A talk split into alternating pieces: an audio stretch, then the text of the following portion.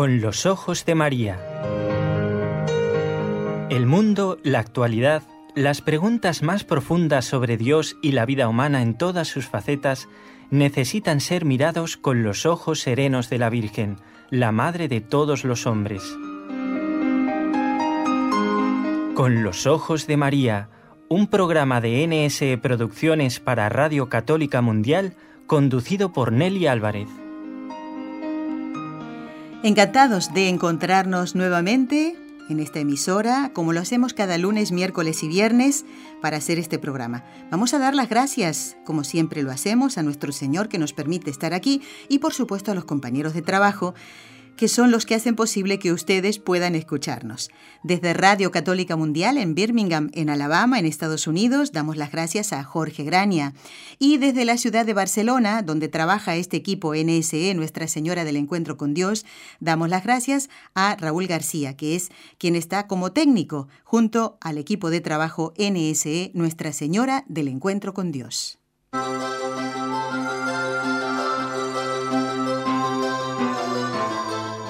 A ver, Perú, Estados Unidos, Ecuador, Cuba, México, Colombia, España.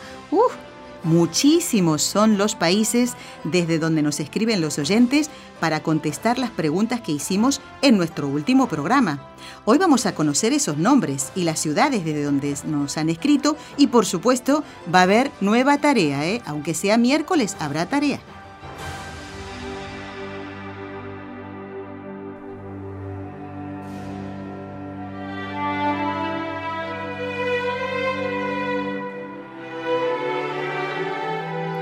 Fátima.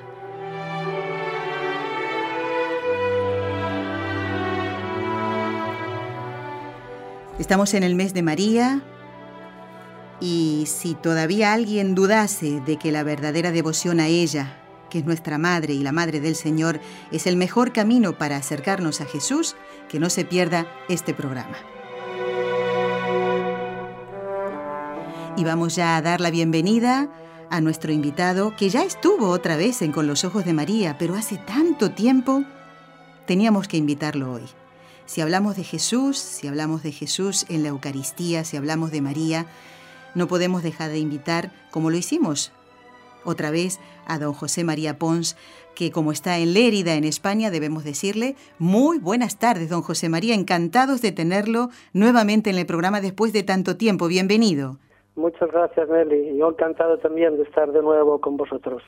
Vamos a presentar a don José María Pons diciendo que él es presidente de la Adoración Nocturna de Lérida, en España, miembro del área de espiritualidad y liturgia del Obispado, coordinador de los turnos de adoración diurna. Eh, don José María es militar retirado, está casado, tiene tres hijos y teníamos el último dato de tres nietos. ¿Ha aumentado esta cifra, don José María? Pues no, por desgracia para nosotros los abuelos seguimos siendo solamente de tres. Bueno, bueno, ya el Señor dirá cuándo van a venir otros, ¿eh? Pero eh, tres muy queridos y muy buenos. Bueno, nos alegramos mucho de eso. Antes decíamos que usted es militar retirado. A veces pensamos que la santidad es para un grupo escogido ¿eh? de la de la esta viña del Señor. Y no es así. A veces pensamos y tenemos prejuicios, ¿verdad? Con respecto a la persona que, que cumple una función en el ejército, por ejemplo. ¿eh? Y esto es equivocado, porque si no usted no estaría aquí con nosotros hoy. Sí, así por desgracia es. Hay determinados colectivos que a veces han sido etiquetados y prejuzgados sin conocer realmente a las personas que lo integran. Pero eso pasa en muchos sitios. Pasa también con los sacerdotes, que con un sacerdote se juzga toda la iglesia. Pasa con, con un médico, que con un médico se juzga toda la iglesia. Con un profesor. Eh, en todos los sitios hay personas, digamos, buenas y personas malas. Claro. Lo que no se puede es juzgar a los colectivos por el, por el hecho de alguno de ellos. Sí, sí, sí. Bueno, vamos a ver, vamos a ir en orden. Antes hablábamos de la, o comentábamos, ¿no? Sobre la verdadera devoción a María, a Jesús en la Eucaristía. Si algún hermano separado piensa que exageramos los católicos en nuestro amor a la Virgen, ¿qué le respondería a usted?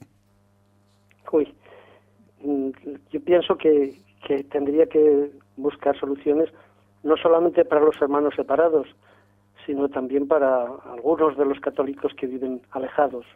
Unos están separados, pero otros están alejados.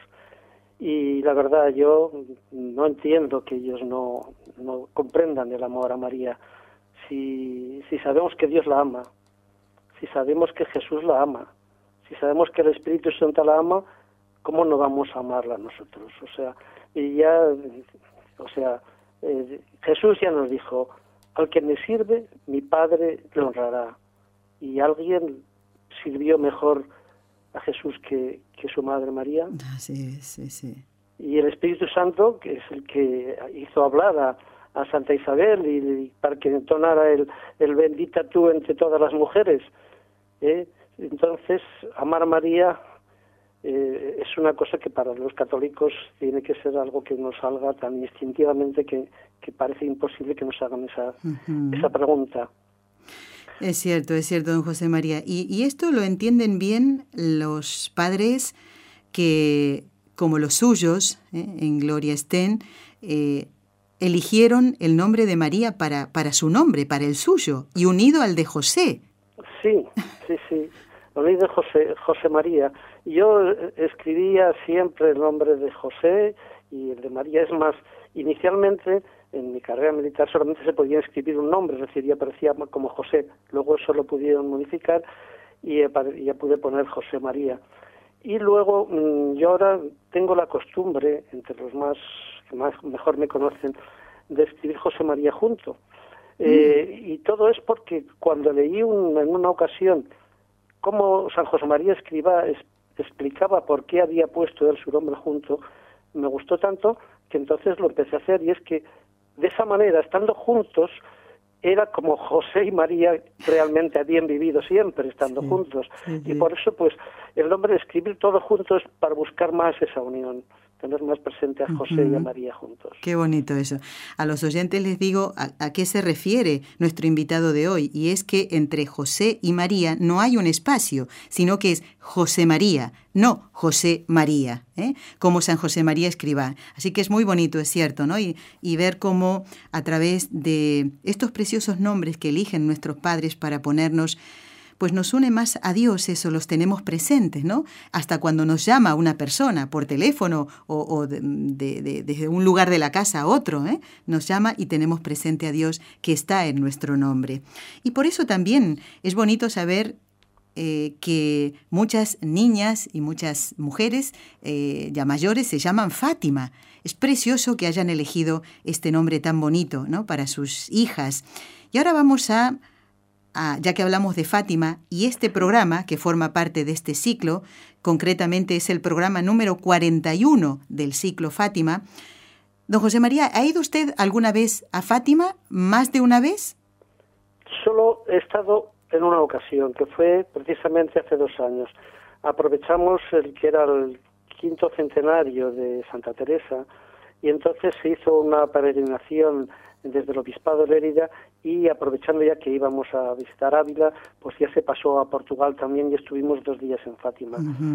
Pude disfrutar de, Fátima en un ambiente, pues como diría yo, más recogido, más sereno que lo que habrá sido que he visto por televisión.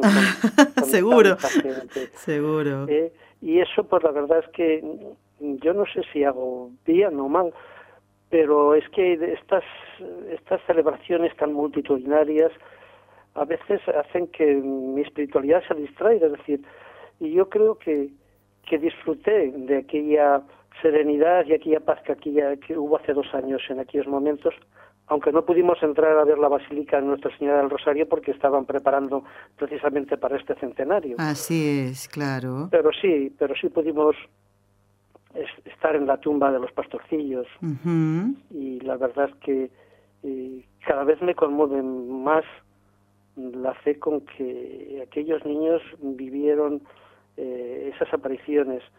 Y cuando he leído y he visto luego las, los sacrificios que fueron capaces de realizar pues para reparar y para la conversión de los pecadores y por desagravio para que Jesús pudiera estar contento y pienso en aquellos niños y pienso en los niños de hoy y, y me da pena el que hoy estén tan apegados a esos medios de su teléfono móvil, sus aparatos, y, que no conozcan la vida de estos niños. Yo, afortunadamente, a mis nietos les procuro hablar de esto y sobre todo al niño Jesús, que hablando de nombres, y yo conseguí que mi hija le pusiera el nombre Jesús, digo, porque de esa manera, cada vez que lo llamemos, lo estaremos, estaremos pensando en Jesús.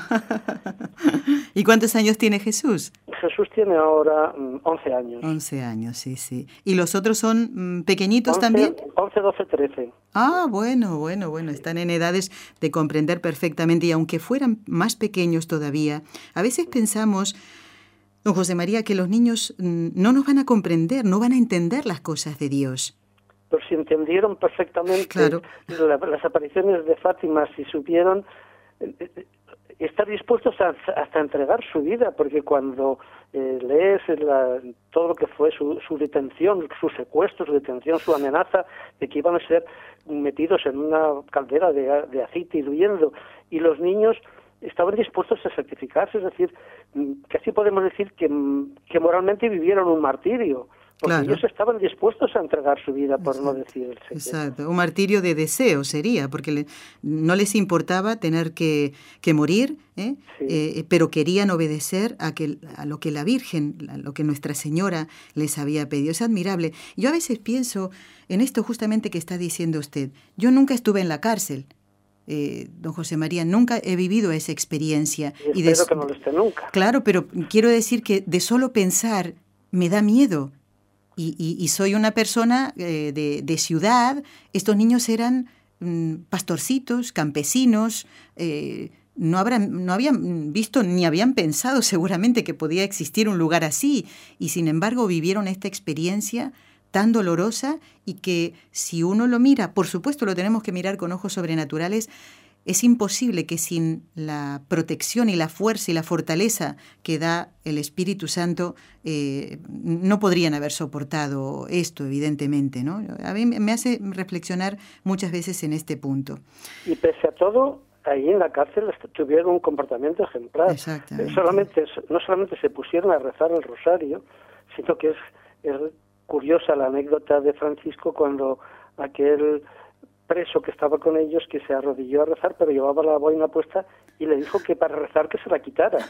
O sea, y hoy en día ves a la gente que entra en las iglesias de cualquier manera, nada les da lo mismo llevar gorro que no llevarlo. Pero bueno. Sí, sí, sí. Pero fijémonos que la gente que tiene el corazón sencillo y, y, no, y no soberbio, ¿eh?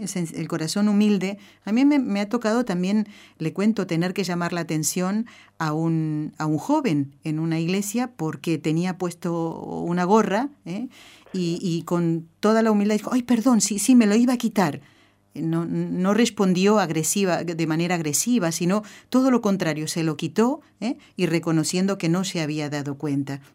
A veces también está en la forma en que, que digamos las cosas. Eh. No, y muchas veces yo, eh, pues en los turnos que hacemos ahí de adoración diurna, que es cuando entran más personas, y ves algunos comportamientos tan, tan faltos de sensibilidad espiritual, pero luego me doy cuenta que, que muchas veces es por completa ignorancia, o sea, no hay ninguna mala fe, es desconocimiento absoluto. Exactamente, sí, sí. Y eso es triste porque demuestra que se está dejando un poco de lado lo que es la formación espiritual, lo que es, significa la presencia real del Señor, de la manera de comportarnos.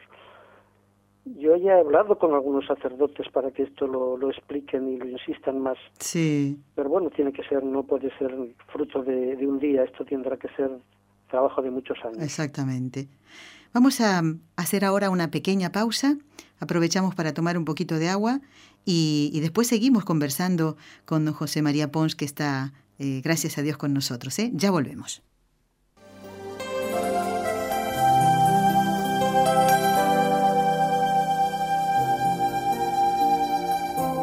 Estás escuchando en Radio Católica Mundial el programa Con los Ojos de María, en vivo y en directo, presentado por el equipo Nuestra Señora del Encuentro con Dios desde Barcelona.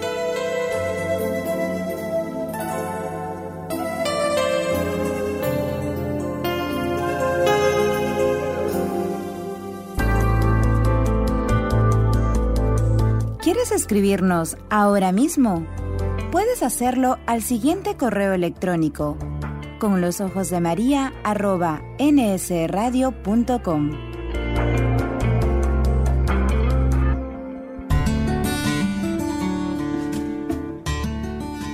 Intención de oración del Papa Francisco para el mes de mayo. Por los cristianos de África, para que den un testimonio profético de reconciliación, de justicia y paz, imitando a Jesús misericordioso.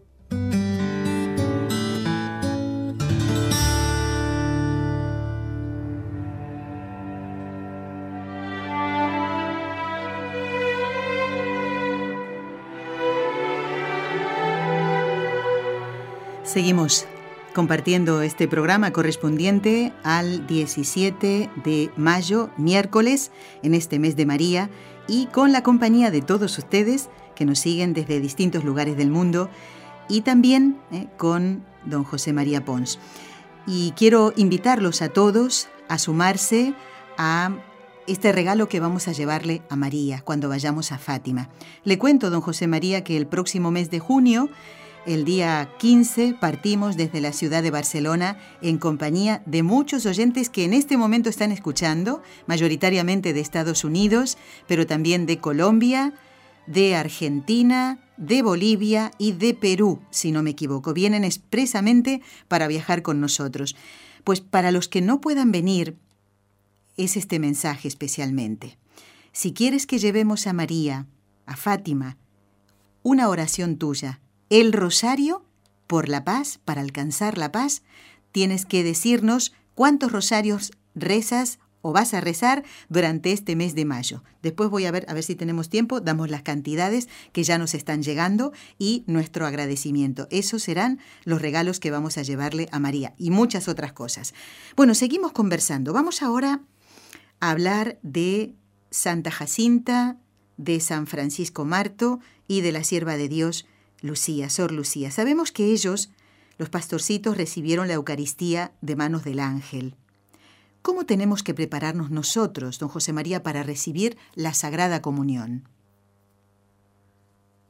Bueno, mm, Lucía, Lucía ya había recibido la, Sagrada Comunión. A los seis años mm, ya había recibido la Sagrada Comunión y es importante también tener eso presente eh, por el hecho de que fue una, una excepción.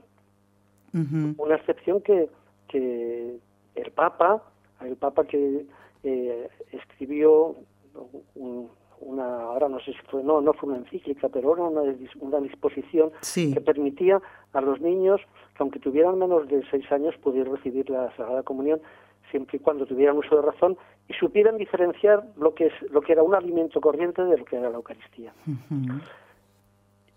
Pero aún así, eh, efectivamente, en la tercera aparición, el, ángel de la paz, el ángel que llamaban, también se presentó como ángel de la Guardia de Portugal, les, mm, les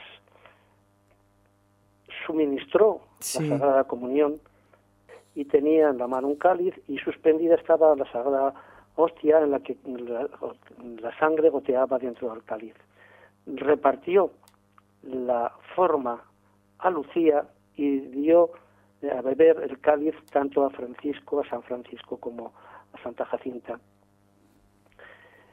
En esta, eh, cuando leí el, tema de la preparación para la, primera comunión de Lucía, eh, fue gracias a, no al propio sacerdote de, de, su pueblo, de Ajustran, sino que fue uno, fue yo creo también providencial, el hecho un sacerdote que fue a reforzar para que pudieran hacer las confesiones, el que vio y se dio cuenta que aquella niña estaba perfectamente preparada para recibirla y habló con el párroco para que se la pudieran proporcionar. Es el padre Cruz que está en proceso de beatificación también. Sí.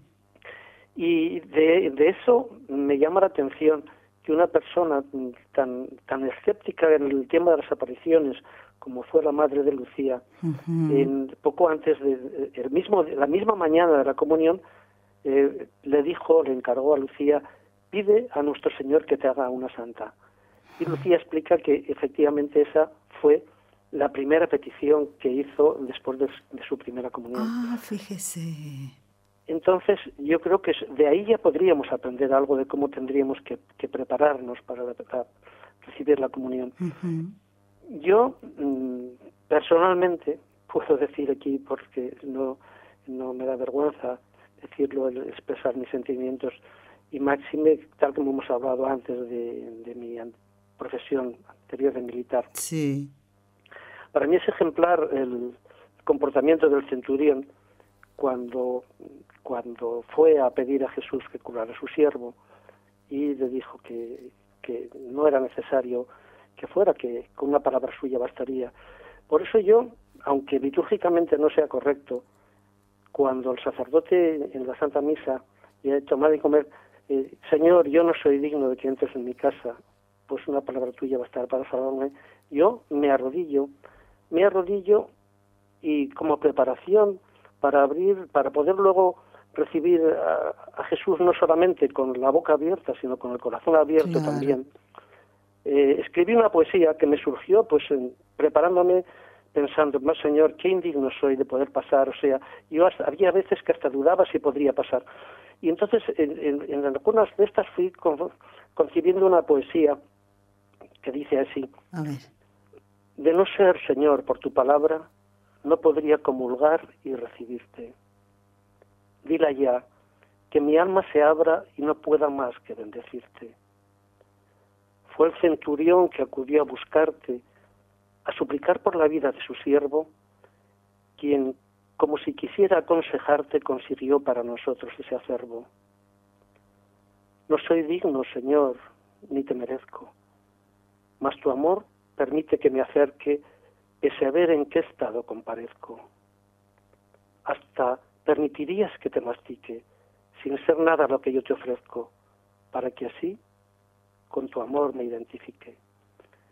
Y así voy llegando, voy llegando y puedo recibir la Sagrada Comunión con el corazón más abierto y, sentir que realmente, pese a mi indignidad, la palabra del Señor me permite recibirlo. Obviamente, claro.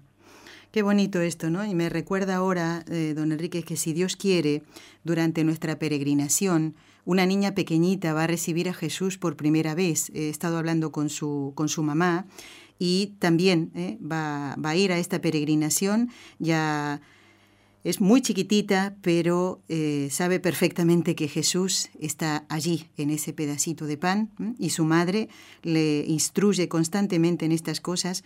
Tiene otra hermanita más pequeñita, eh, que también va junto a ella a recibir la comunión, recibe la bendición del sacerdote y ya es como que quieren estar más cerquita de Jesús, ¿no? Acompañando a su mamá eh, a recibir la comunión. Y así como ven a esa mamá que recibe la comunión, querrán hacerlo ellas también, ¿no? Con devoción, con amor a nuestro Señor. Así que ya nos ha explicado cómo nosotros podemos prepararnos ¿eh? Eh, para recibir la Sagrada Comunión. Y justamente relacionado con la Eucaristía, está la oración que el ángel de la paz les enseña a los pastorcitos.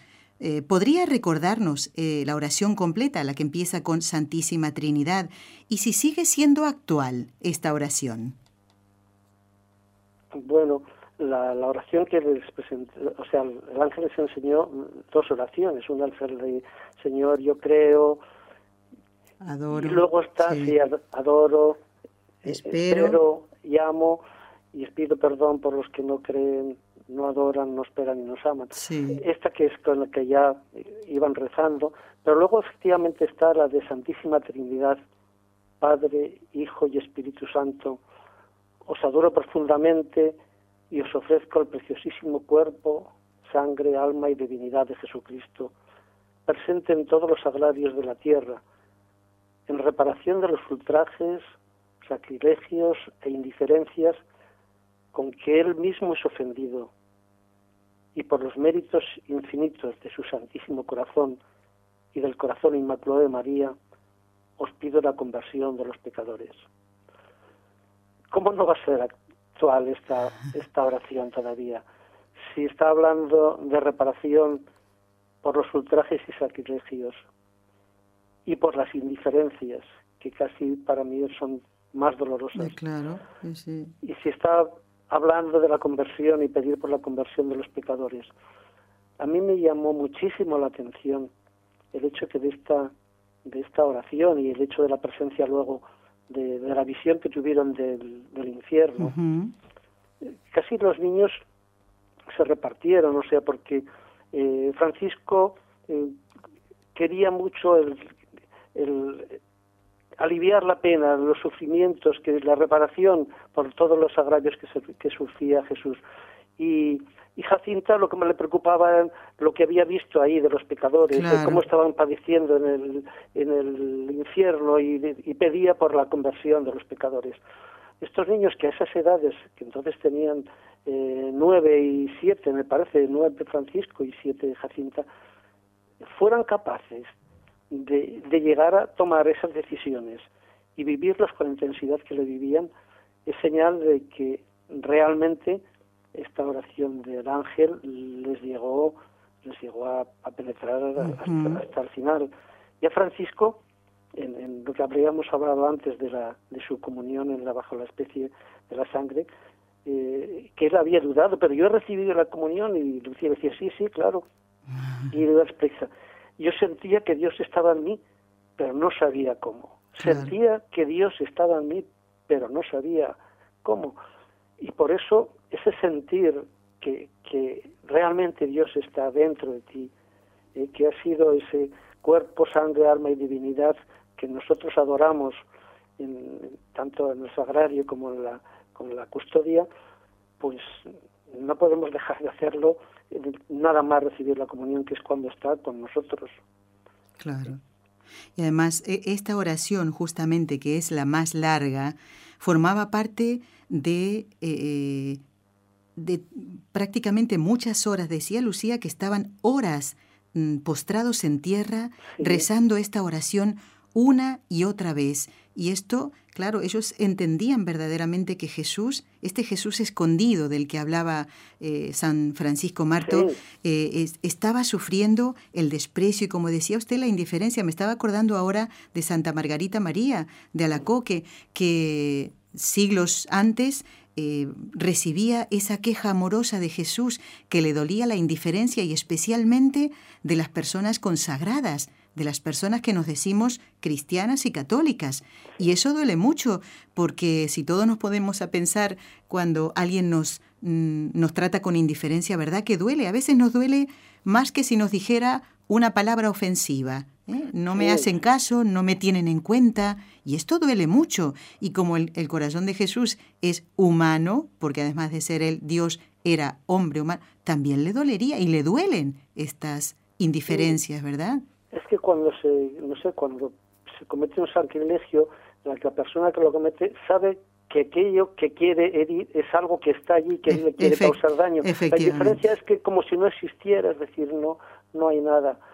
Y eso es tan doloroso y, yo es una de las penas que me da cuando, como comentaba antes, estando en el turno de adoración, cuando entra alguna persona y, van en plan turista y pasan y, y ni se dan cuenta que están cruzando delante del Santísimo. Exactamente, sí, sí, sí, es así. Yo alguna vez mm, los abordo, ¿eh? alguna vez abordo a las personas cuando al salir les, digo, mire, eh, abordo a dos personas, dos tipos de personas. Primero, a los que sí que veo que se van, se acercan y rezan fervorosamente a, una imagen. A lo mejor se acercan a San Antonio y van a rezar a San Antonio, se van allí, están un rato y luego pasan y, luego no hacen nada, nada más. Entonces me acerco y le digo, mira, eh, yo ya sé que te he visto como rezabas con tanto fervor a, a la imagen de San Antonio, pero realmente es una imagen ¿eh? Él puede interceder por ti, pero ¿sabes ante quién intercede? Exacto, claro. Ante quien está allí, allí en el centro. Allí en el centro, eso es donde tienes que realmente dirigirte con la misma fe que te estás dirigiendo ahora. No quiero decir con ello que no dejes de, de, dirigirte y, pedirle a San Antonio, pero es que aquí lo puedes hacer directamente. claro, claro, es así, sí, sí, sí.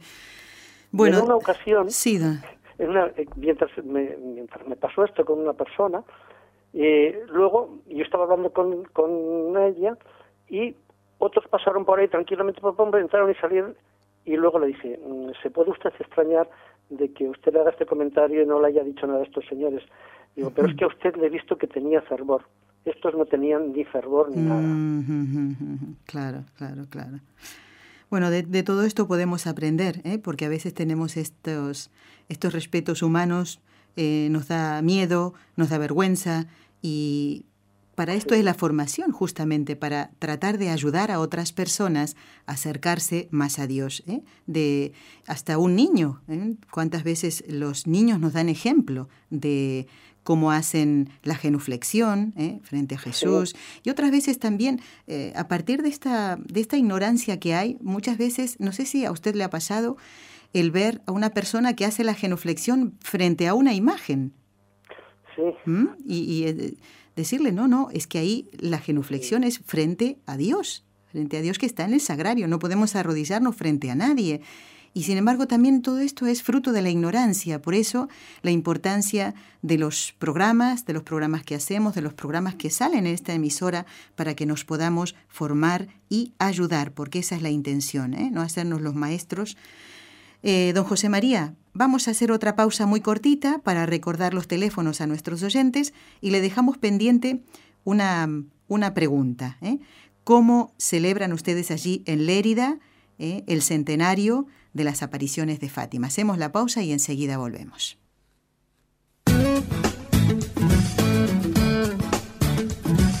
Si deseas participar en vivo en el programa Con los Ojos de María en Radio Católica Mundial, marca el siguiente número de teléfono 1866-398-6377 si llamas desde Estados Unidos o Puerto Rico. Si llamas desde otros países, marca el código internacional y luego el número 1205-271-2976.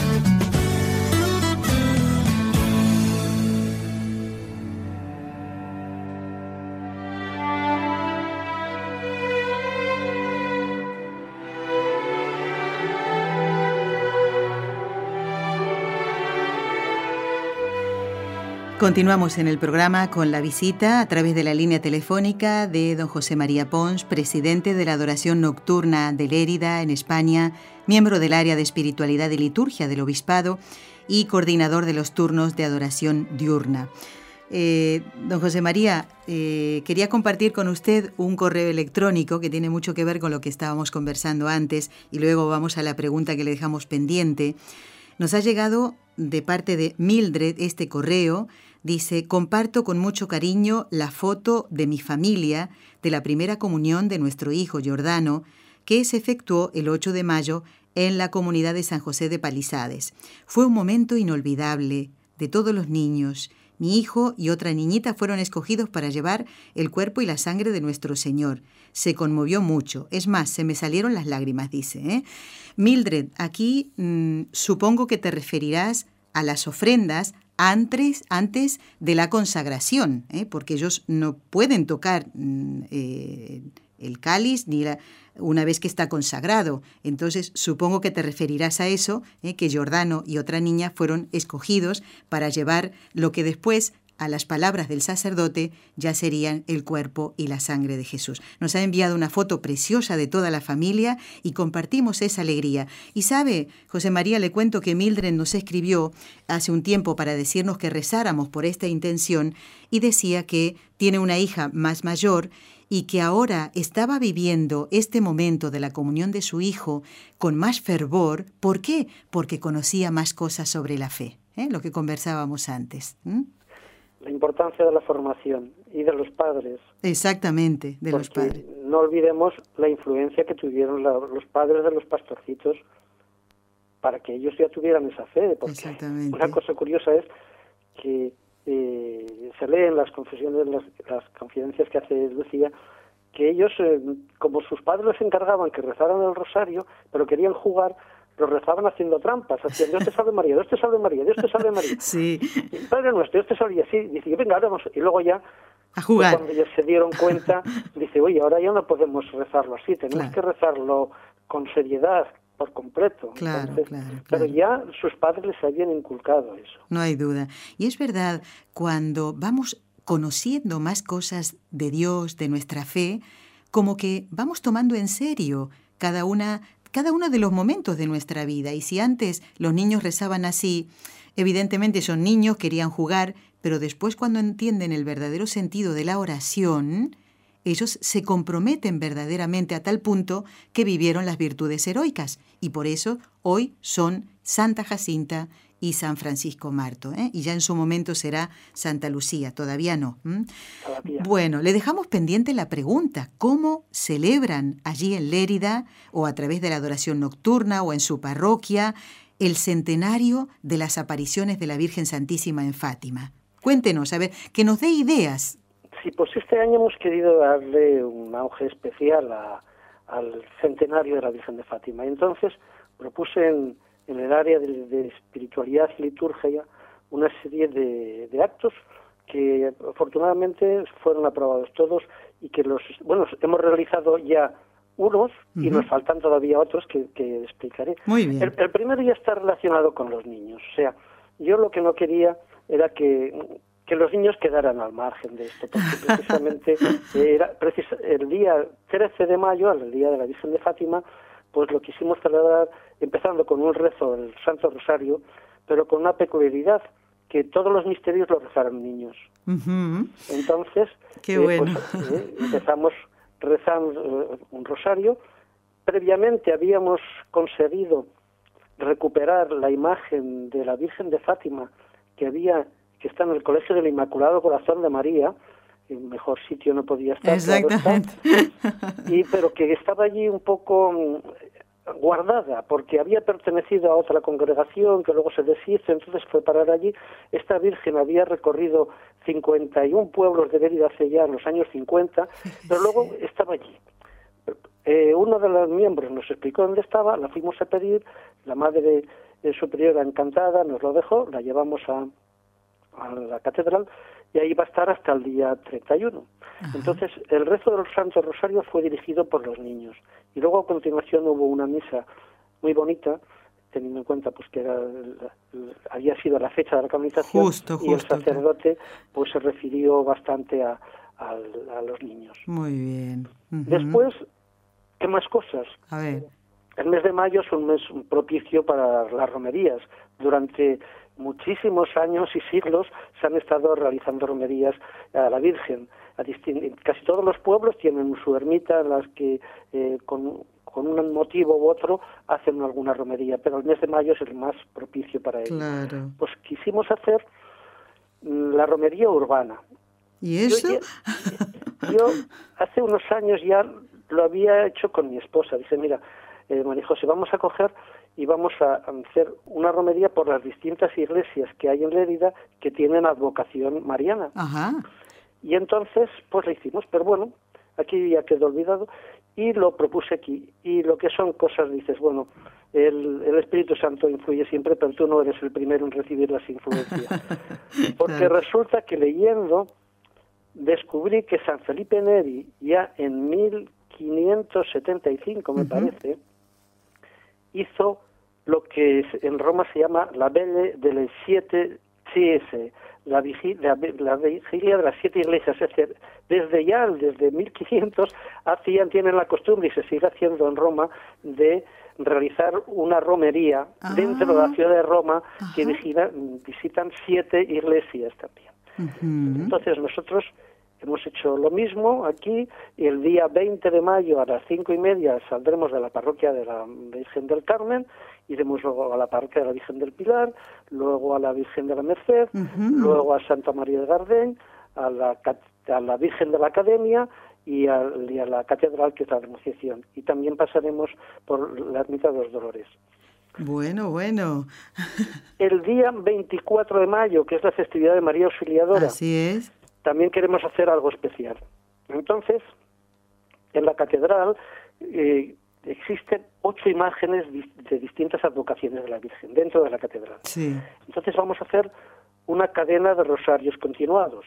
Wow. Todas las entidades que formamos parte del área de espiritualidad y liturgia nos hemos repartido media hora cada una que rezaremos durante media hora el rosario, una imagen, luego vendrá otra entidad, recogerá otra imagen, rezarán durante media hora y así estaremos los cuatro horas que está abierta la catedral por la mañana rezando continuamente rosarios delante de cada una de las imágenes de la que hay ahí, muy bien. Qué buena idea, qué buena idea, don José María. Si le queda algo, sí, espéreme un momentito, que, que si le queda alguna cosa más, mm, ya en un momento le vamos a pedir que nos lo cuente. Sucede que ahora tenemos una llamada de Miami, don José María, ah, y pues no quisiera que Mari esté esperando mucho tiempo, porque seguro que tiene alguna pregunta o quiere comentarnos alguna cosa, ¿eh? o a lo mejor ya está tomando nota de estas ideas que usted nos está dando. Mari, muy buenos días. Gracias por estar con nosotros y puedes saludar a don José María que te está escuchando. Muy buenos días. Buenos días para todos y gracias por la oportunidad. Yo simplemente quiero comentar eh, que es importante, usted lo mencionó anteriormente, es cómo es importante tener cuidado cuando las personas que dirigen la iglesia van a llamarle la atención o van a hacerle un comentario a alguna persona, porque aparte de que herimos sus, podemos herir sus sentimientos, los podemos hasta correr. Eh, me, ha pasado en mi caso propio con mis hijas que son tan pequeñas y son servidoras, lo que nosotros llamamos monaguillas. Y a veces las personas que están con una jerarquía un poco más alta, por decirlo de alguna manera, cuando le van a llamar la atención, mi hija misma me lo expresa, que me dice son muy poco espirituales y lo que hacen es enfocarse en seguir reglas entonces, como la, mi, hija me lo dice, mami, el día que sean menos así y que sientan lo que están haciendo, las cosas van a cambiar porque ellas no han entendido que nosotros venimos a la iglesia y los que servimos, le servimos a Dios, no es un trabajo, Claro, claro que sí, es un servicio. Sí, sí, sí, entendemos perfectamente, Mari. Pues mira, vamos a encomendar a todas esas personas que siguen, eh, sirven allí en la iglesia en Miami, no sé qué iglesia será, no conviene que des el nombre, pero los encomendamos. Y a tus hijas enseñarles justamente eh, que rezar por esas personas. ¿eh? Tal vez ignoran muchas cosas, ¿eh? como lo que comentábamos con don José María, y, bueno, que ellas sí sepan ayudar a las personas a acercarse más a Dios. Mari, gracias por este comentario y encomendamos tus intenciones para la misa del último día del mes que vamos a tener aquí en esta casa. Muchísimas gracias. ¿eh?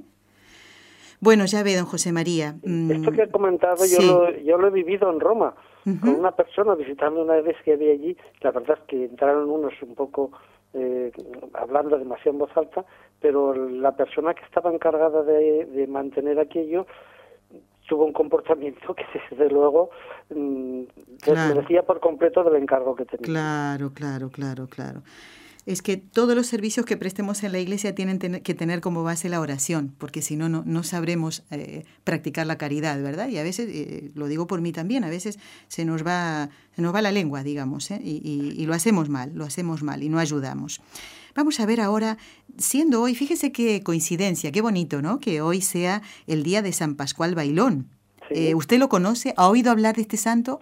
Sí, sí, claro que he oído hablar de este santo, de este niño, de este pastorcillo que que incluso me llamó la atención cuando, cuando leí que, claro, como no podía eh, estar siempre en la iglesia y, estaba con el rebaño, mm. pues eh, en su callado talló allí una imagen de una cruz y colgaba una medalla y era, digamos, su pequeño altarcito, su, su templo con el, cual él se postraba y podía rezar.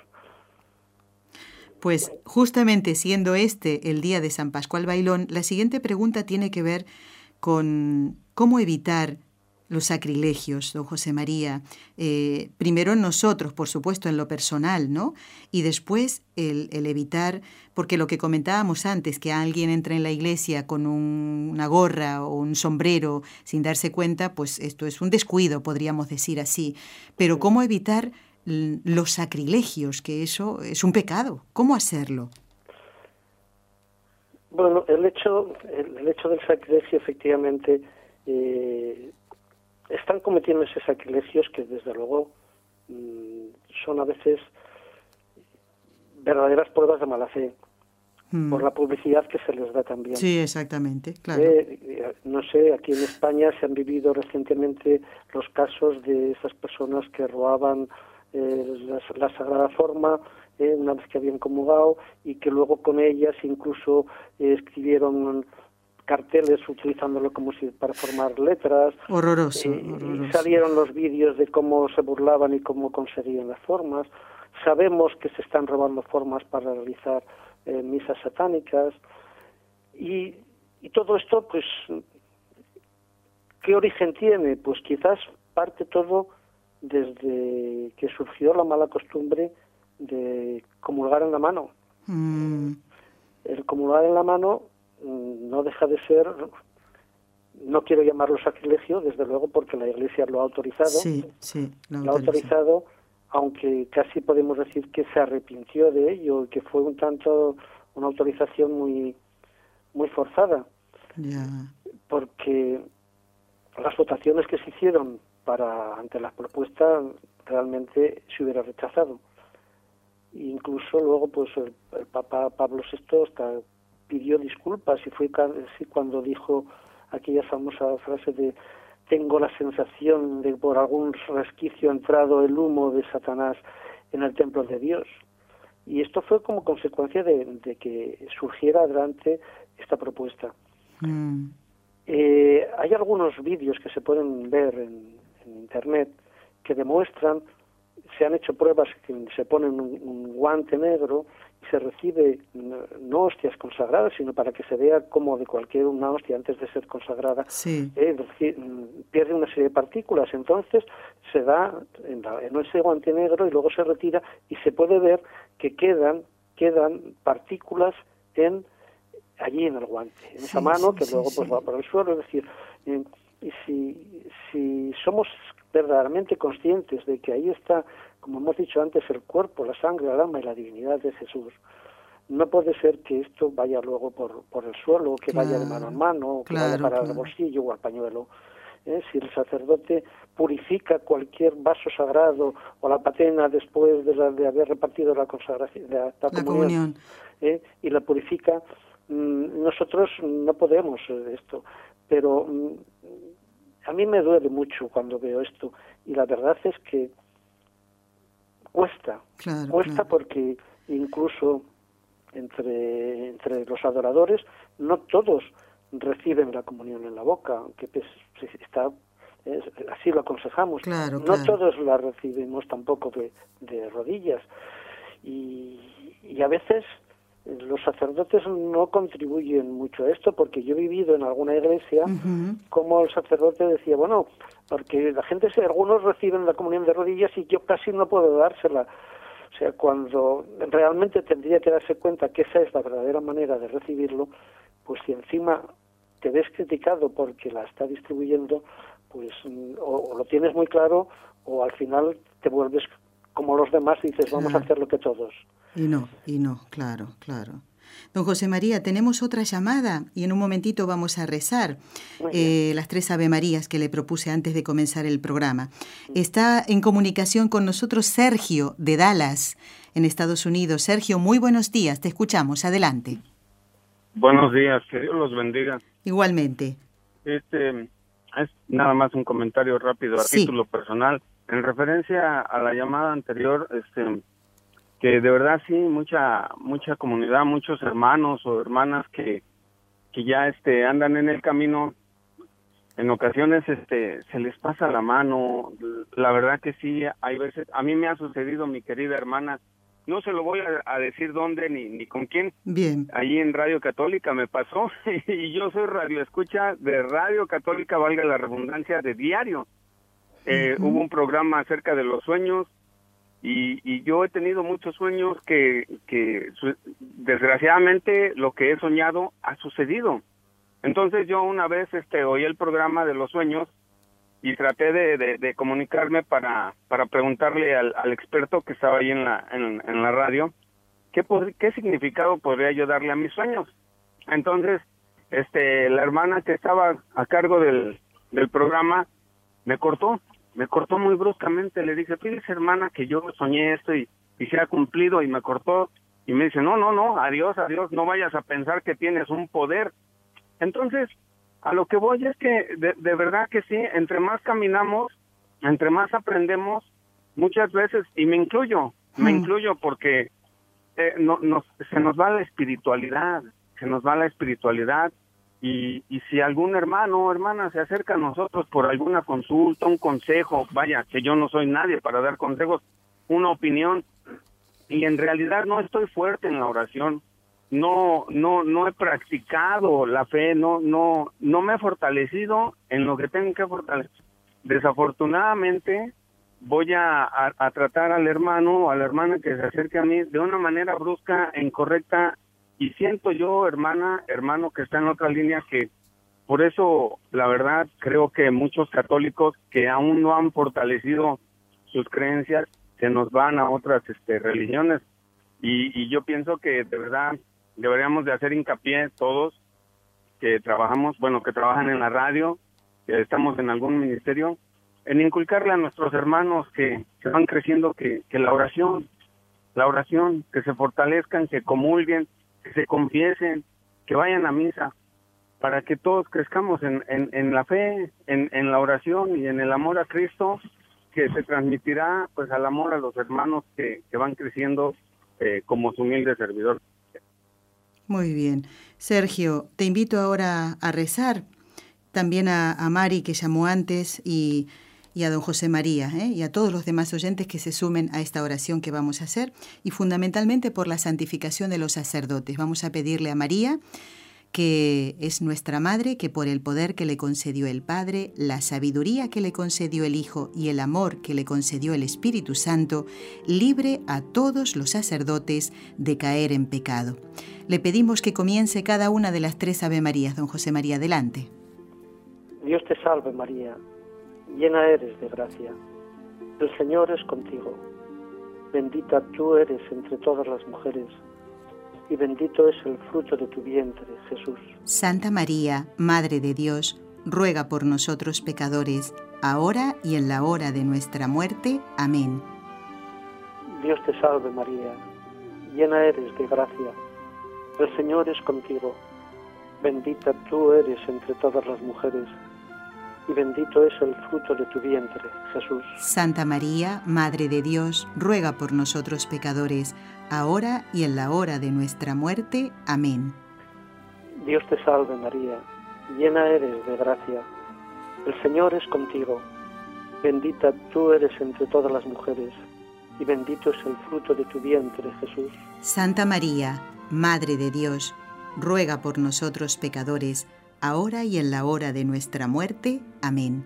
Dios Padre Todopoderoso, por intercesión del Inmaculado Corazón de María, te pedimos la santidad de los sacerdotes del mundo entero. Bueno, vamos, como ya nos queda muy poquito tiempo, quiero dar las respuestas de las preguntas, si me permite, don José María, que hicimos en el último programa. Pues preguntábamos quién suprimió la crucifixión en el Imperio Romano. La respuesta es el emperador Constantino. Y la segunda, ¿Cómo se llamaban los ladrones crucificados junto a Jesús? Dimas y Gestas, según nos dice la tradición. Y han participado, hasta han puesto el año de, la mm, supresión de la crucifixión y también han puesto quién era el ladrón bueno y quién era el malo. ¿eh? Han escrito Norma, otro oyente que no ha puesto su nombre, de Perú, de Lima concretamente, Fernando, Elsa y Vilma, además de Andrés Román, también de Lima. Desde Estados Unidos, de Nueva York, Glory. De Mississippi, Andrés. De Arlington, Evelyn. De Fort Worth, Texas, María. De Quito, Ecuador, escribió Fabián. De Cuba, José Ramón. De México, Marta Elena. De Colombia, Vicky. Y de España, concretamente de Zaragoza, Manuel. Bueno, hoy no va a haber tarea. Simplemente porque queremos dar las gracias a don José María, ya no hay más tiempo, las dejamos para el viernes. ¿eh? Don José María Pons, gracias por haber estado en el programa. Vamos a seguir hablando de este tema y de las capillas de adoración en los santuarios y especialmente en el de Fátima. Gracias, don José María. Lo esperamos muy pronto, si Dios quiere. Muchas gracias. y Una oración por mi hija que la operarán este viernes.